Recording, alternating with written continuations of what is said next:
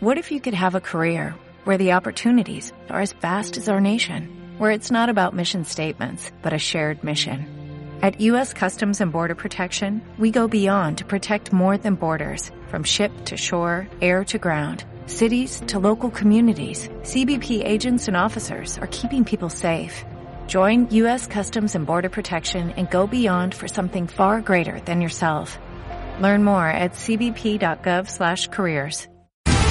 ¡Hey, malditos nerds! ¿Cómo están? Buenas noches, bienvenidos a un nuevo programa. Son las 20.03 en toda la República Argentina y nosotros ya estamos listos para acompañarlos en vivo y en directo hasta las 10 de la noche a través del canal 502 de Cablevisión Flow en twitch.tv barra malditos nerds y acá en casa en borderix.com con toda la data, con toda la diversión y con todo lo que ustedes quieren hoy. Que quieren una sola cosa, porque yo los conozco, yo los vuelo desde acá. Ustedes quieren saber todo acerca de la última película de Star Wars. Y hoy vamos a tener en exclusivo al señor Guillermo Liot y a Lucas Baini hablando casi todo el programa, les diría, de lo que es este cierre de la tercera trilogía.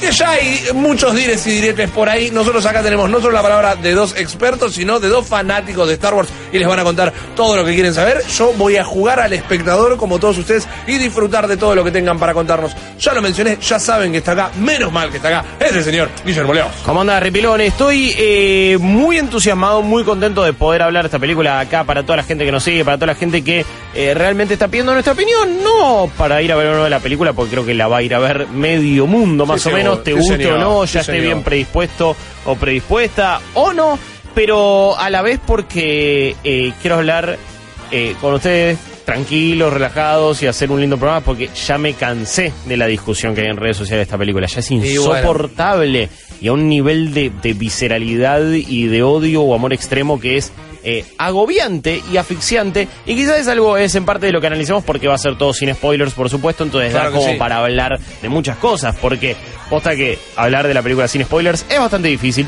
y igual lo vamos a hacer por supuesto Exacto. no no se preocupen así que cuando llegue Luquitas vamos a estar eh, charlando de episodio 9 el ascenso de Skywalker Rise of Skywalker o como sea que vos le digas a la última Star Wars en un tiempito a la conclusión de 42 años de la saga Sí, Skywalker señor. Por ahora, ¿no? Porque vamos a seguir teniendo seguramente. Y un eh, dato, una nota al pie, un servicio a la comunidad. Recuerden que el episodio de The Mandalorian de esta semana salió hoy. No va a salir el viernes. Ya lo vi. que, ¿ya lo viste? Sí. ¿Está- está- está bien? Oh, qué lindo. Qué lindo. La gente dijo que el anterior estuvo flojo. Yo lo disfruté mucho. El de el- el- esa in- incursión a, a la nave de cárcel. Por favor, es todo, es cada vez más videojuego es- esa serie. No, está bárbaro. Eh, esta es la primer parte de dos que eh, representa este finale para la ¿Ya estamos temporada. terminando la temporada? Sí, ya No el próximo capítulo es el último. Pero no me hagas esto. Y bueno, ¿Pero ¿qué más, necesito más Mandalorian? Sí, sí, sí, sí, sí. Eh, no, no, eh, vas a necesitar más Mandalorian y quizás hasta hablemos un poquito de lo que representa Mandalorian y cómo eso afecta eh, la, la- la visión o la percepción de lo que puede ser episodio 9.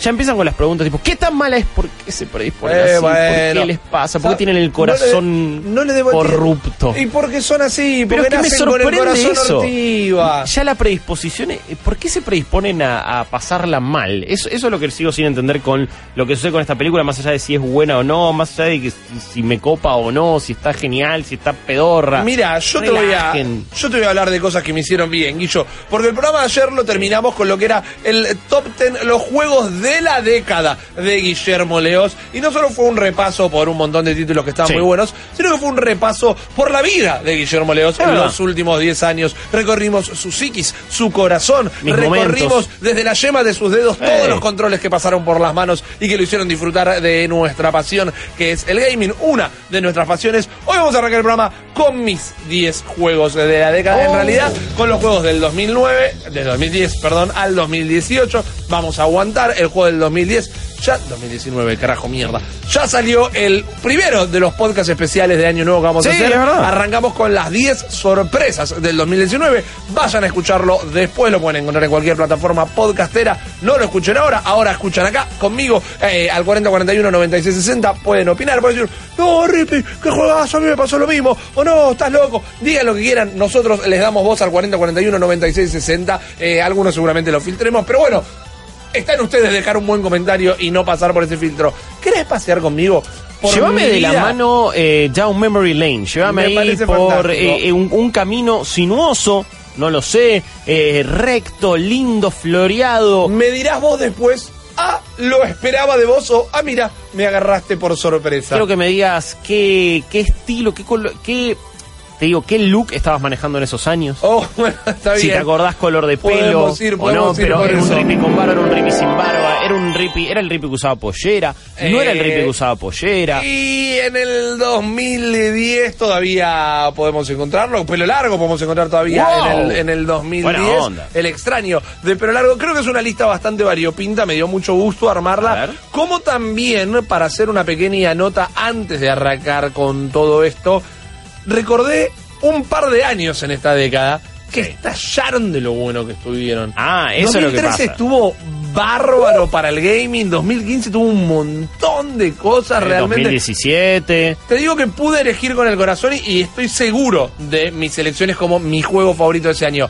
Sin embargo, hay un par de años que decís, ah, no, man, acá eran cinco Ah, directamente. ¿Qué? Lo- cinco botis. Claro, exactamente. Hubo un par de. 2013 fue una bomba. 2013 Bueno. fue una fiesta. ¿Cuándo nos vamos a animar a decir y a tirar la tibieza de que más de un juego puede ser juego del año? Mira, yo eh, es una regla de mi vida eh, y es- rige para todo, porque iba a decir para casi todo y eso iba a ser una contradicción.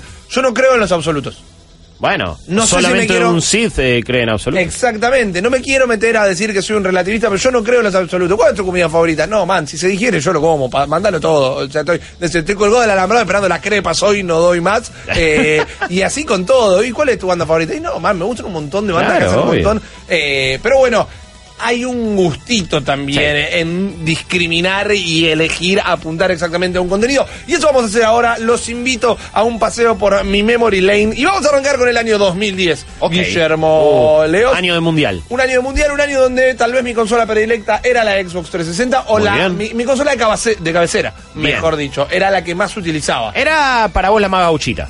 Era la más gauchita definitivamente. Bien, copa. Y ese año, al menos, tuvo un exclusivo que luego se abrió a otras plataformas y era Bayonetta. Uh. Platinum Games marcó mi GOTI del año 2010 con Cereza, esta bruja que peleaba contra todos los cielos. Y fue mi GOTI porque primero el imaginario me voló la cabeza. Como. Ahí está, Sí, está. con el Waka Waka Shakira, me parece Era- que musicaliza muy bien Shakira el Waka Eh, Waka. a- a Bayonetta, El Bayonetta. insólitamente sí. Eh, recordemos que, que, que Bayonetta, para mí casi se puede decir que era un exclusivo de 360 porque la Claro versión de Play, sí. es que la versión de Play 3 era un desastre. Eh, sí, no, no- no, no existía. No salió en simultáneo y cuando salió Claro. era bastante, bastante mala. Tardó años en salir en PC, que hoy por hoy es la mejor versión. Totalmente. Y también creo que el tiempo le hizo bien a Bayonetta. En el sentido que para mí cuando salió no fue tan reconocido. Mira, Eh, mi- y era como que, eh, bueno, sí, es otro hack and slash, y está bien, pero no es de Devil May Cry, y un par de giladas más, y otras discusiones eh, que, que- que no valoraban tanto el juego. Me parece que recién con el 2 se le dio el reconocimiento merecido. es probable, es probable. A mí el primero me voló la cabeza por muchos motivos. No era Devil May Cry, pero también Devil May Cry se estaba despidiendo en una nota baja. Y llegaba esto. Para creo- mí mejor que Devil May Cry, ¿qué te digo? Sí, totalmente de acuerdo, totalmente de acuerdo. Su mitología me encantó porque Sí. me acuerdo de ponerme a googlear. Digo, bueno, a ver esto que se mandaron con Los Ángeles y no posta los textos eclesiásticos eh, más eh, concentrados.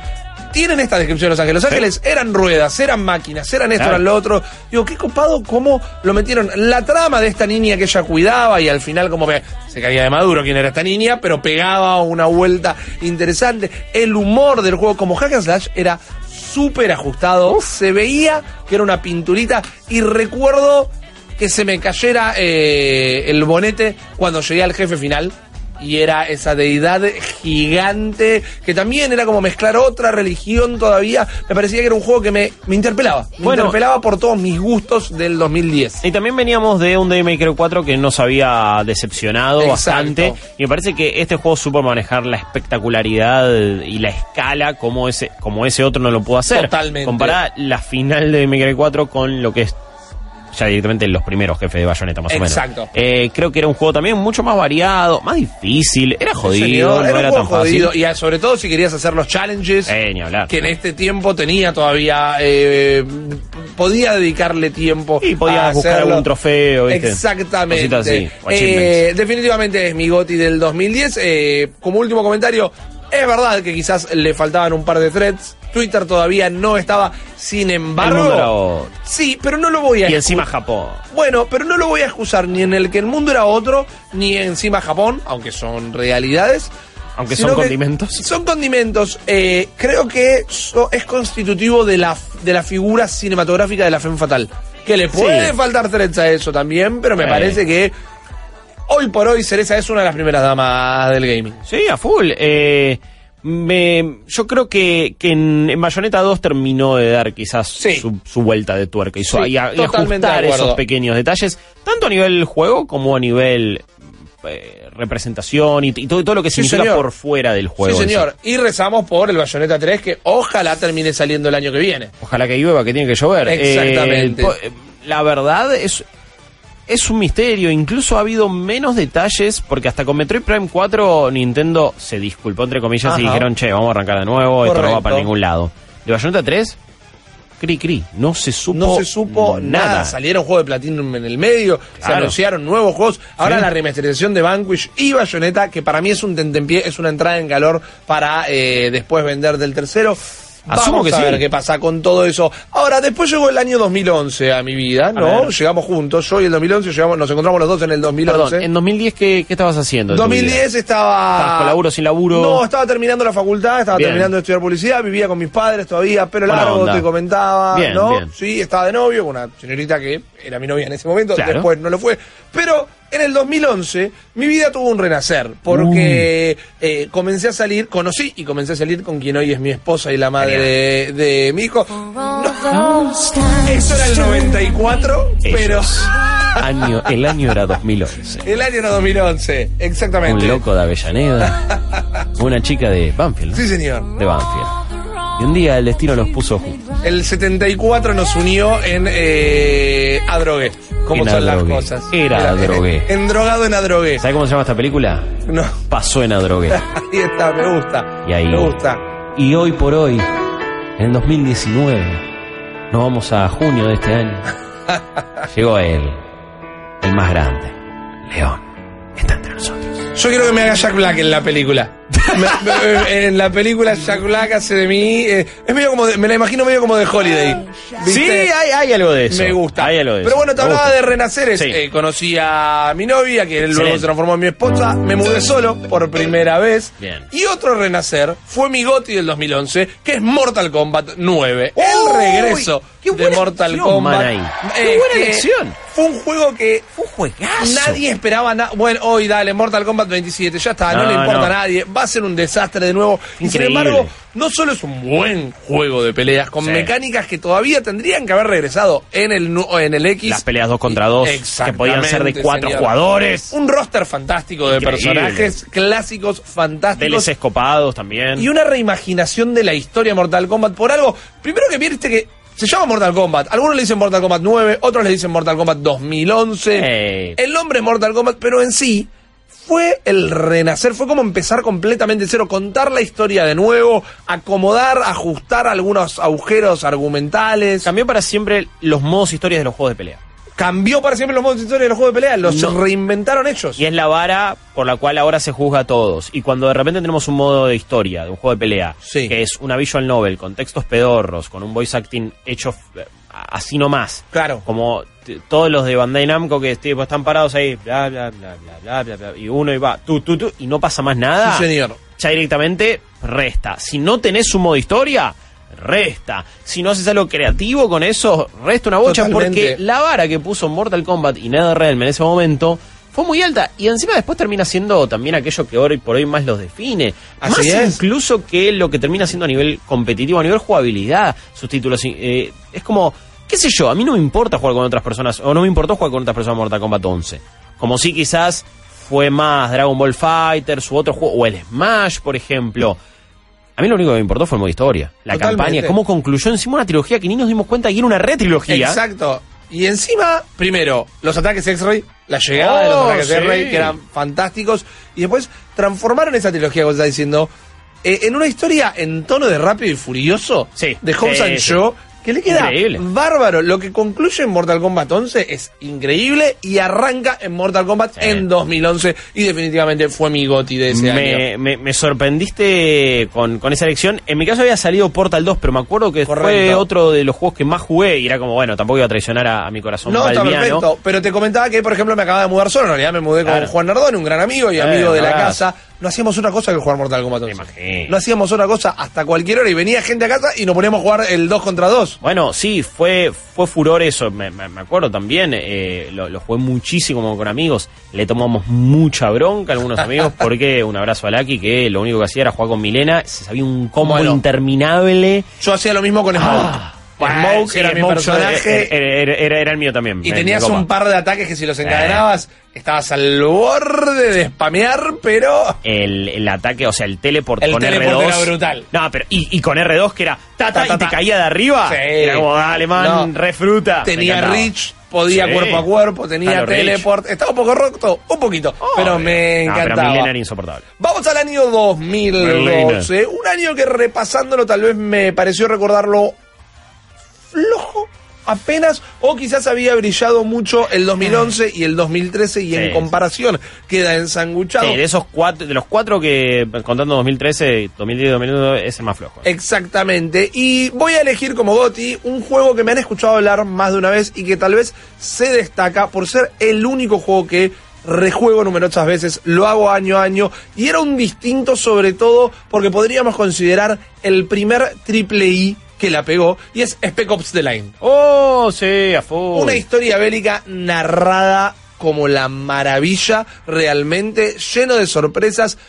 Como shooter en tercera persona tal vez no se destaque particularmente. Ah, estaba bien. Está bien, es correcto, cumple. Sí. Quizás algunos niveles como, como arena de combate para un shooter en 3D no estaban del todo bien pensados, pero es su historia, sus giros, una historia bélica encima bastante bajada a tierra comparada con la grandilocuencia de los Call of Duty y de los Battlefield. Pensemos que para esa época, bueno, salió un poco después en realidad, pero Battlefield 3 eh, y estábamos en Call of. Duty todavía un Call poquito... Duty, creo que ese año fue Black Ops 2.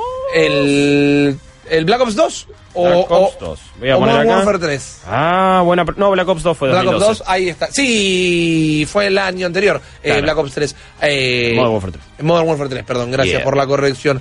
Es un juego que me encanta y encima se metió un poquito en mi vida porque fue cuando yo empecé a dar, con Juan Ardone, justamente como lo comentaba recién, las charlas en la feria del libro de los videojuegos como nuevo vehículo narrativo. Oh. Y era un gran...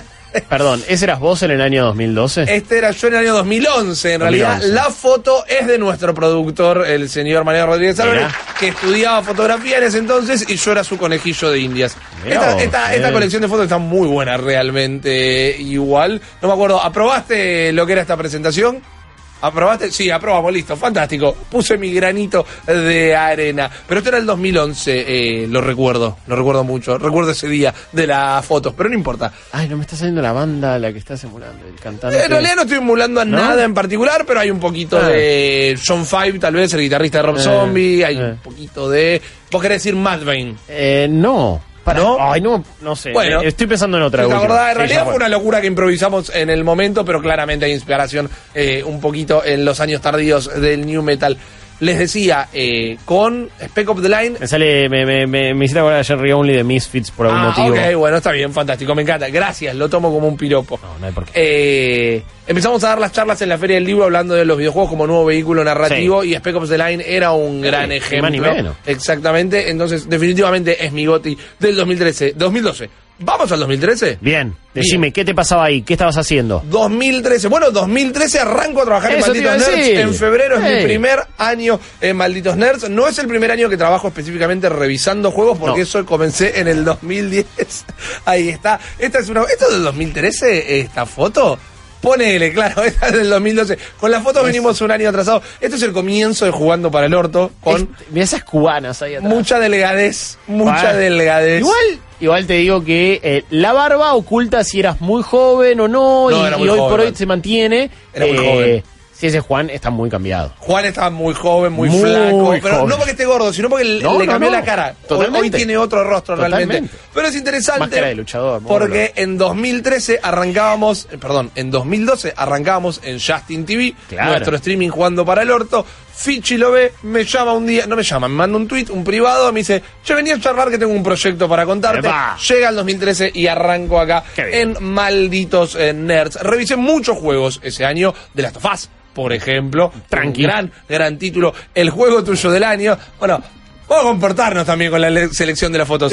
eh, Mirá, y encima musculosa de los Misfits. hacía Usó mucho, calor. Ese sí. fue el último programa del año. Me imagino el, el calor que debía hacer. Si hicieron alguna vez algún proyecto independiente antes de 2016, 17, Claro. se cagaron de calor. Sí, exactamente. La tecnología no así. ayudaba, a los aires acondicionados en, en los departamentos a los que uno iba tampoco eh, Teníamos eh, uno abundaban. de los y- portátiles, Arturito le decíamos. me imagino. Que no enfriaban una Sí, goma. Yo, yo- yo- yo también tuve un Arturito y encima tenía que poner una manga así que sale una ventana que es Exactamente. lo peor. Que quedaba abierta la ventana, entonces Sí. escapaba todo el frío. Pero sobre todo era como, no, no prendas esto porque entra un ruido imposible porque nuestros micrófonos son de SingStar, Claro más o sí, menos, claro y es toda una bosta. Claro que sí. Ah, qué lindas épocas. Mira dónde estábamos. Ve- Mirá, de dónde Sí. de quién te ha visto y Eh, quién te ve. Starting from the bottom, now we're here. Encima esa noche particularmente fueron nuestra primera entrega de los sortos de oro, que eran los Ah, premios mirá. a lo mejor del Lindos año. culos. Y como ya era Twitch, eh, pero las reglas eran todas más laxas, cada vez que entregábamos un premio, nos tomábamos una medida de whisky. Ah. Hacía 40 grados a la sombra en diciembre de noche. No terminó bien esa noche en esa época todavía se streameaba desde servidores de Texas, ¿no? O Sí, ya te- o no, Texas, era Texas, Texas- o nada. Texas Directamente, exacto. Éramos los Walker eh, Texas Mal, Rangers. a qué pleno. desastre. Pero vos habías elegido, eh, por ejemplo. Yo en 2013 elegí Bioshock Infinite. Bioshock Infinite. Sí. Eh, estaba The Last of Us, eh, Sí. el primero, iba a decir parte 2. El primero, había un montón de juegos. Sin embargo, mi juego favorito, y si no me equivoco, la nota más alta que puse ese año, o tal vez la misma nota que recibió eh, The Last of Us, pero que no me penetró tanto en mi corazón, fue Brothers A Tales Oh, of Two bueno. Un juego que en tres horas te hace vivir una montaña rusa de emociones realmente. Te hace controlar a los dos personajes, a este hermano mayor y el hermano menor, con un solo control al mismo tiempo. En una aventura que por momentos es un poquito de la historia sin fin, por momentos es un poquito de Harry Potter. Un imaginario fantástico, una fábula moderna que te hacía llorar. Eso te te agarraba y te retorcía los pezones del alma de una manera que te dejaba sentado de cola. Si no Y- lloraste con Brothers. no, no, estás muerto por dentro. Eh. Pero cada nivel era un mundo distinto, cada mundo contaba una historia. El de los gigantes, Sí. el de. Bueno, el que. Bueno, creo que es el mismo de los gigantes, si no me equivoco, pero en el que hermano mayor conoce una señorita y medio que se enamora un poco. La perseguida por los lobos al final del primer capítulo y al principio del segundo. ¿Cómo termina la historia? Te destroza, brothers. Y me parece que en tres horas contó una historia que a mí no me dieron en sus 10, 9 horitas, ni The Last of Us, ni Bioshock Infinite. Por eso es definitivamente mi juego favorito del 2013. Te banco. 2014. Sí. 2014, Eso. la, la- la- Eh, las no. canciones del año. Bueno, me, me, me gusta. Vayamos repasando así musicalmente. Año La- la- 2014. amo este tema, me encanta. Este arranque me parece súper fuerte. Año, año de mundial Otro también. mundial. eh, bueno, com- cómo olvidarlo, ¿no? Cómo olvidar eh, ese momento. Y este es Rippy eh, conduciendo acá en Vorterix, Ajá, vorterix.com. Y es la primera vez que conduje el programa. Mirá. Porque era verano de 2014, Maxi se tomó sus merecidas vacaciones y fue la primera vez que conduje el programa yo solo. Mira, eh, sí, qué, qué, qué, qué lindo. Sí, uno se acuerda de eso. Claro, claro que sí. No me acuerdo. No, claro. Me sí. acuerdo que esa remera me entraba. Por ejemplo, estábamos en el 103.1. Claro, qué, qué, qué, qué, qué lindas épocas esas, las de 2014, donde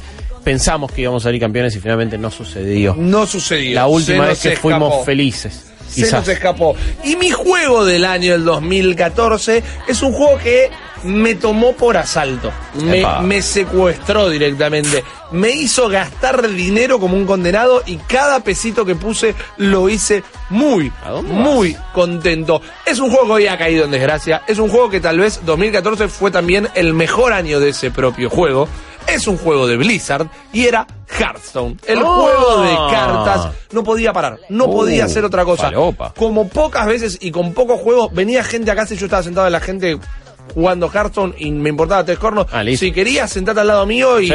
usemos la pensemos a ver cómo le ganamos a esta persona que estamos jugando. Me compré una tablet solo para jugar Hearthstone en la tablet cuando no podía. Si no podía estar sentado en la computadora, necesitaba una tablet para estar jugando Hearthstone vale. también. Y compré sobrecitos como un condenado, pero lo disfrutaba, lo, realmente lo disfrutaba. Sí, para vos valieron la pena. No, Ya está. yo estoy contento. Además, eh, no estaban tan caros tampoco. Era otro dólar, era otra vida. Lo podía pagar y lo pagué. ¿Qué querés que te diga? No, era la, muy época donde el, el- el dólar tarjeta era distinto, me El dólar tarjeta era Sí, distinto, sí, sí, claramente. Eh, jugaba para rankear, creo que nunca llegué más lejos de Ah, la la posición. mierda. Viste que arrancabas en 25 Sí, hasta nunca lo 1. Llegué hasta Olvidate. 10 y nunca más Nah. no pude pasar. Lo disfrutaba muchísimo, me parecía un juegazo. Y cada tanto lo instalo, juego un par de partidas y digo, eh, mi vieja mula ya no es lo que era. Creo que estaba mejor balanceado antes. Y a- a- al haber menos cartas y al haber menos cosas. Exactamente, las limitaciones de los mazos hacía que todo estuviera más ajustado. Sí, por supuesto que después igual van limpiando y algunas cartas quedan obsoletas, pero también cambiaron las mecánicas, todo. Que creo que fue la sorpresa de, wow, mirá cómo puede ser un juego de cartas digital y online y nos puede partir la cabeza a todos. Exactamente. Vamos a ir al año 2015 Epa. directamente. Un año con lindos lanzamientos también. No recuerdo cuál fue tu juego del año Eh, 2015. no, Witcher 3. Witcher 3, bueno, claramente uno de los juegos Ah. de la década. El juego de la década para la redacción de Malditos Nerds. Yeah.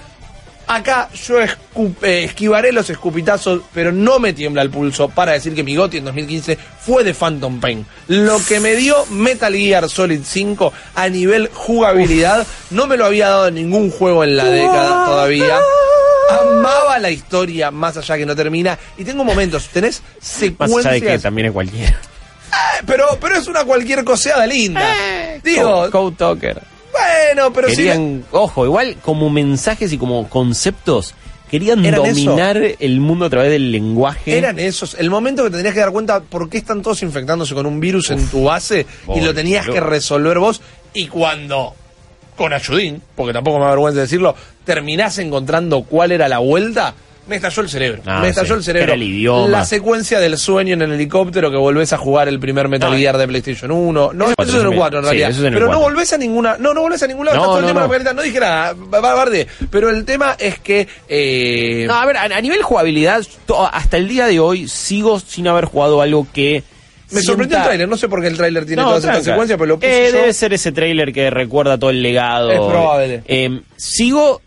Creo que desde Phantom Pain que ningún otro juego me vuelve a sorprender a nivel jugabilidad, a darme tantas herramientas. Era Eh, eso. la, la inteligencia artificial de los enemigos, cómo respondían, cómo se movían, cómo iban cambiando, cómo uno podía reaccionar a eso. Y te Sigue siendo el parangón de juego Sí, de definitivamente. Y te sentías eh, un operativo de verdad. Sí. Me he pasado mucho, mucho tiempo Bueno, esperando, escondido en un arbusto, Sí. que cambiara la guardia, Man, que se la hiciera misión, de día. la misión que tenés que sacar a Code Talker de la casa. Es imposible, man. ¿Sabes cómo transpiré? y es fantástica. Sí. Y es simplemente tener que sacar un chabón de una casa.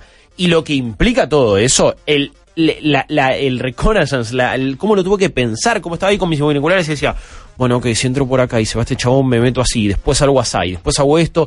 Y cada cosa era pensarlo, uy, no, chabón, pum, lo bajo. Y ahora, esperamos. Escuchar los Increíble. cassettes, Oh, eh, administrar la base, los secretos que había en la base que estaba lleno. Bueno, ¿qué pasa con, eh, con Paz? Eh, pues Exactamente, toda la historia de Paz es fantástica. La musicalización Vale, del juego. fantástica. El reveal, inclusive, al final. Bueno, es que, es que se ve que la historia tenía pocos eh, coste, eh, digo, pocos tramos, ese Claro. estaba muy definido, los otros del medio más No o menos, tanto. y después no se conectaban por el- la jugabilidad o por las misiones en sí, pero bueno, hay, hay mucho conflicto.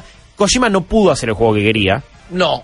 por él o por Konami, eh, acá no es que estoy defendiéndolo ni diciendo, ni tampoco dando una excusa, pero realmente lo que sucedió es que no pudo hacer su juego, quizás por inoperanza propia también. Mirá si hubiera podido, man. Mirá Eh, lo bueno que, El está. juego que nos perdimos, hermano. Exactamente. Como el Diego, si no se hubiera drogado. Eh, bueno, exactamente. Lo dice el mismo, lo dice el No, mismo. Kojima no tuvo una dalma para que lo saque de Konami. No, Eso mirá, es lo que le pasó. ahí está, es- Eh, 2015 me estaba casando, Mirá, exactamente. qué traje, eh. papá. Guardiola. Esos soquetes. Escuchame. Esos soquetes. Esa facha eh, No, tiene un laburo, impresionante. eh. Tiene un laburo Igual, encima. Fíjate, de 2015 para acá, eso es el mismo. El cambio ha sido poco. Sí, bueno, el saco tampoco es. Ponele, pero la camisa ahora la usa mi mujer. Pero sí, eh, he mantenido algunas, No, algunas muy bien, características. amigo, muy bien. Vamos a meterle Quedan tres más. rapidito, quedan tres. Vamos tranqui. a hacerlos, vamos a cambiar radicalmente de plataforma. Porque en el Radical. 2016, algo parecido a lo que me pasó con Hearthstone, un juego que me intervino la vida. Es un juego que lo recordamos acá en Malditos Nerds por un incidente que provocó una pelea fea en vivo. El juego del 2016, mi GOTY del 2016, fue Pokémon Go. Y en esta, no es que te voy a bancar, te voy a pegar un abrazo así simbólico, porque es el juego que definió El- el 2016. año, claro que sí. Más, no fue mi goti, lo jugué, el fenómeno me pareció increíble y también lo amé, ¿eh? pero es el juego sin lugar a dudas que definió ese año, por debajo de Overwatch quizás, pero pe- a, digo, a nivel definir Te lo el entiendo, año. ¿eh? te lo y esto, y, y- y siempre digo lo mismo, ¿no? Una cosa es el favorito, otra cosa es el mejor y otra cosa es el juego que define al año y este para mí no hay dudas. No, es así, es un Vas juego a que sacar tu- salía. Claro, quería mostrar, tengo todo el tiempo encima Ah, el mirá. llaverito para jugar. Este era el que apretabas el botón Sí. para no tener que tener el celular en la mano. Te vibraba si había directamente. alguno cerca. Exactamente. Buena onda. Salía a la calle, a buscar- salía a la calle con amigos, salía a hacerlo. Bueno, no había raids en ese primer año, pero sí salíamos a inventarnos los raids, salíamos a buscar Pokémones todos juntos. Me acuerdo ese año que fuimos a la Crackman Boom en Rosario y a la noche no terminamos eh, yendo a ninguna de las fiestas porque nos quedamos dando vueltas. Había muy buenos Pokémones en Eh, Rosario, eh. realmente. Y como la Crack Común ahí es en el río y había muchos Magikarp y necesitabas 400 Magikarp para poder evolucionarlo en Gyarados. 400. Entonces, sí, no, no, no, no, las cosas que hemos hecho, pero lo pasamos bárbaro. Teníamos un amigo que eh, no le andaba el celular, no le corría el juego en el celular, pero sí le corría en la tablet, pero la tablet no tenía eh, chip. Entonces teníamos... Internet Eh, cada, que nos parábamos en los Mickey D's o en Ah. los Starbucks o en lugares así y Ah. agarraba internet de la puerta y atrapaba un par y seguíamos caminando. Fue una Hermoso. obsesión directamente y Hermoso. la pasé muy bien. 2017, eh, mi Goti directamente. Para mí, el juego de la década está en el podio de Malditos Nerds. Eh. Es Breath of the Wild. Ah. Es un juego que Palabras mayores. es palabras mayores. Es increíble que entre dentro de una Nintendo Switch. Es increíble todo lo que nos da este juego. Para mí está muy a la altura de Witcher. Para mí tienen muchísimas similitudes.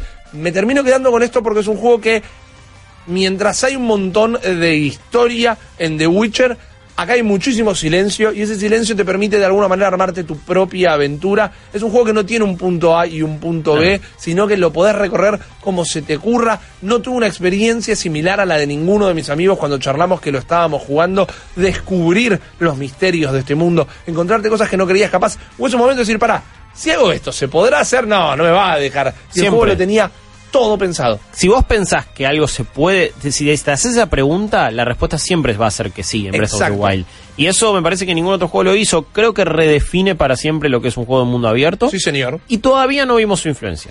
Exacto. Porque fue hace tan solo dos años. Vamos a ver qué pasa. En una época, ya el jugador me parece que se lo ha dejado de subestimar como sucedió en, en- en la generación, yo te diría en la generación anterior, entre 60 Sí. y Play 3. Ya me parece que eso ha pasado, hoy por hoy es más una queja sin fundamentos, esto de. "Ah, no, no, no subestiman, no nos respetan, pero este sí es un juego que directamente te, más allá de que no te subestima, te está todo el tiempo incentivando a ser curioso. Totalmente. Y, y todo el tiempo a explorarlo vos. Y, y lo que te dice, y a nivel tutorial, entre comillas, hay muy poquitas cosas. Sí, señor. Y después es, bueno, y hacer lo que quieras. ¿Querés ir de una a la final? Banda de una, te vas a enterar que va a ser me- medio imposible. Claro. Bueno, volvé, anda para allá. Y esto, todavía no tenés la armadura necesaria. Entonces, ¿para dónde va? Voy para allá. Esto que está ahí brillando, ¿qué será? No sé, anda y fíjate. Después te vas a enterar. Y así con todas las cosas que pasan, con todos los sistemas. Lo que, lo que es llevar un juego sistémico a algo de mundo abierto. Totalmente. Y de Zelda, Totalmente. eh, nadie por ahora lo ha vuelto a replicar. Mira, Miyamoto cuando hace el primer Zelda dice que está fuertemente inspirado en eh, cuando él iba a jugar un bosque que tenía cerca Sí. de la casa cuando era chiquito. Mm, reviví esa vivencia suya en este. Era un juego donde me sumergía por completo y no estaba en el lugar donde lo estuviera jugando. Lo jugué mucho, casi todo. En portátil, lo Eh, yo jugué en aviones, lo jugué en mi casa, lo terminé en el aeropuerto de Panamá volviendo de una E3 tirado en el piso porque necesitaba estar enchufada la Switch porque se me quedaba sin batería. Eh, chupaba Lo batería como loco al como loco. Eh, no podía despegarme de este juego, ¿Eh? me encantó. Y el último, el del 2018, porque no vamos a revelarles el de 2019.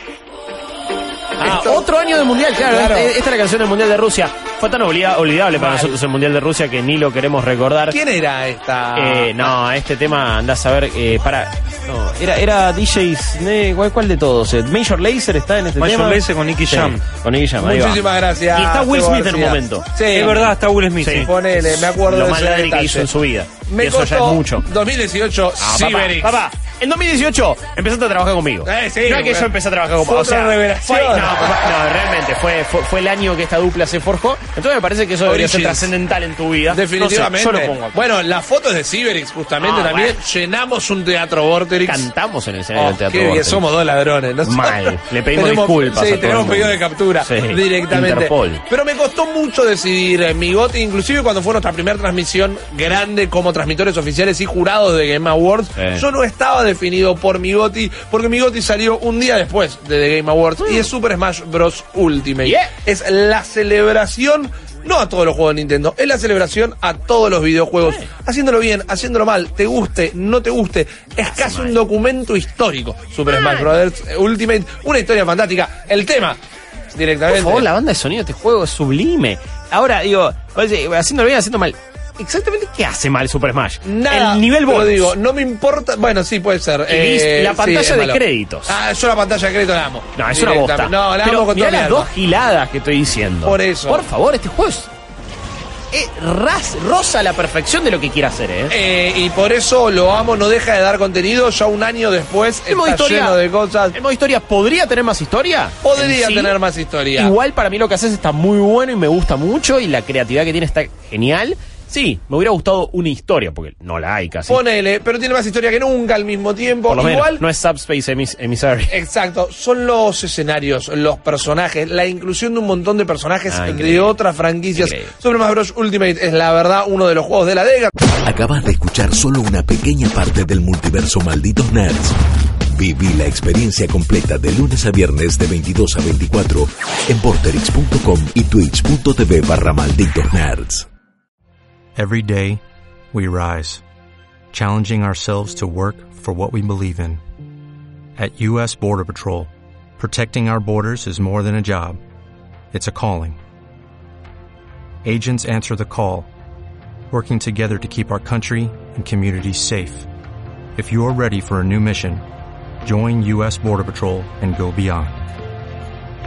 Learn more at cbp.gov/careers.